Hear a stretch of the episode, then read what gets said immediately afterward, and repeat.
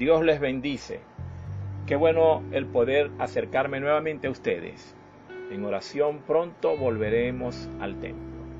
Hoy tocar el tema el coronavirus y la sangre de Cristo.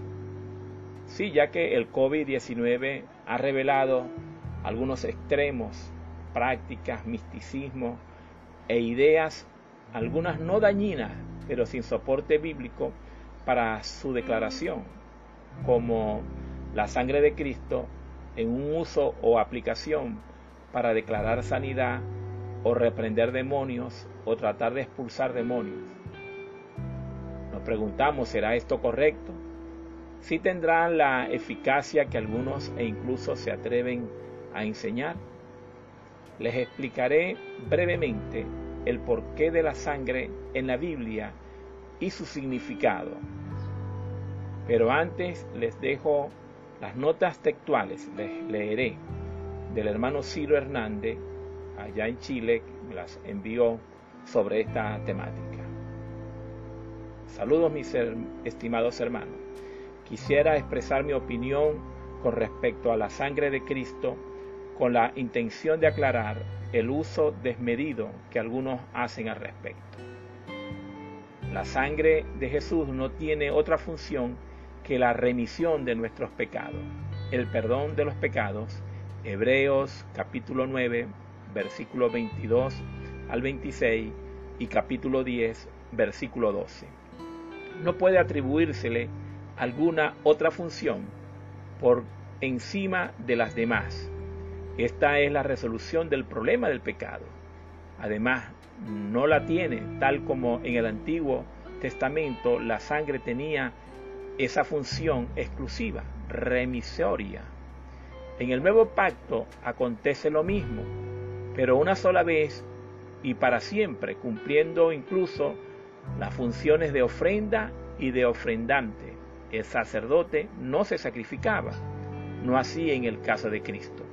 Ahora bien, algunos aluden como argumento en cuanto a función se refiere la sangre que Moisés ordenó poner en los dinteles de la casa. Recordamos, la sangre en este caso era una señal para identificar una traza de obediencia, porque era el mismo Dios que ejecutaría tal acción. Éxodo capítulo 12, versículos 12 y 23 la institución de la Pascua como figura de Cristo en el, el Cordero Pascual. Por otro lado, hay quienes invocan la sangre de Cristo para sanidad, expulsar demonios. No es el uso correcto. Dios en su misericordia va en nuestro auxilio, no por la invocación, sino por el hecho de ser redimidos, es decir, tratados con la sangre de Cristo. Espero que esta corta referencia pueda servir de orientación y ayuda a refinir, a redefinir el valor de la sangre de Cristo. Esta intervención ha sido hasta aquí del hermano Ciro. En conclusión, número uno, entonces les explico, el uso o aplicación de la sangre del Cordero Pascual solo se utiliza una vez en Egipto para probar la obediencia y fe del pueblo hebreo, siendo la sangre un tipo profético de Cristo como el Cordero Pascual, según Primera de Corintios capítulo 5 verso 7, donde dice que Cristo es nuestra Pascua que ya ha sido sacrificada por nosotros. La sangre de los corderos nunca más fue utilizada para prevenir la muerte, y mucho menos para sanidad. Cada año el pueblo de Israel debió practicar la Pascua no solo porque el Señor les libró, sino también por la liberación que vendría a través del Mesías, esto es, a través de nuestro Señor Jesucristo.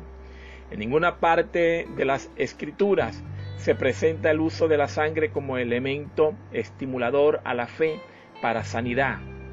Es decir, en este punto número 2 podemos decir, se usaron higos como dice en Isaías, Isaías el profeta en Segunda de Reyes capítulo 20, verso 7, que ordena que le pongan una plasma de higo al rey y dice que se sanó. Textualmente dice la cita, Segunda de Reyes capítulo 20, verso 7, Y dijo Isaías, tomad masa de higos y tomadla, la pusieron sobre la llaga y sanó. Jeremías también habla de medicinas que enviaría el Señor para sanidad de la nación. Y es un pasaje bíblico que leemos en Jeremías 33:6, que el Señor enviará medicinas y abundante paz. Lo aplicamos como verdad revelada de que Dios utiliza medicamentos, la ciencia, para operar también en sanidad. También Santiago afirma que ungiendo a los enfermos con aceite, la oración de fe sanará al enfermo. Esto en Santiago capítulo 5, verso 14 15. Sin embargo, no es el aceite el que sana, sino la oración de fe. Y así podemos ver dentro de este mismo punto dos que existen diferentes medios o estímulos de fe para poder alcanzar la sanidad. Jesús en algunas oportunidades utilizó lodo, en otras oportunidades simplemente les pidió a las personas que utilizaran un estímulo de fe para ellos alcanzar la sanidad. En tercer lugar, puedo decirles en esta breve conclusión, este tiempo de pandemia, lo mejor que podemos hacer es seguir orando para que el Dios del cielo alcance con sus misericordias a las personas que producto del miedo y confusión el Señor les dé paz y que en las naciones donde se ha declarado el COVID-19 retroceda, las personas identificadas contagiadas sean sanadas y podamos reprender en el nombre de Jesucristo de Nazaret todo espíritu de muerte para que las naciones reconozcan el sacrificio de salvación y salud de Cristo por su amor a la humanidad. Dios me les bendice y seguimos a la orden a través de estos medios. Saludo.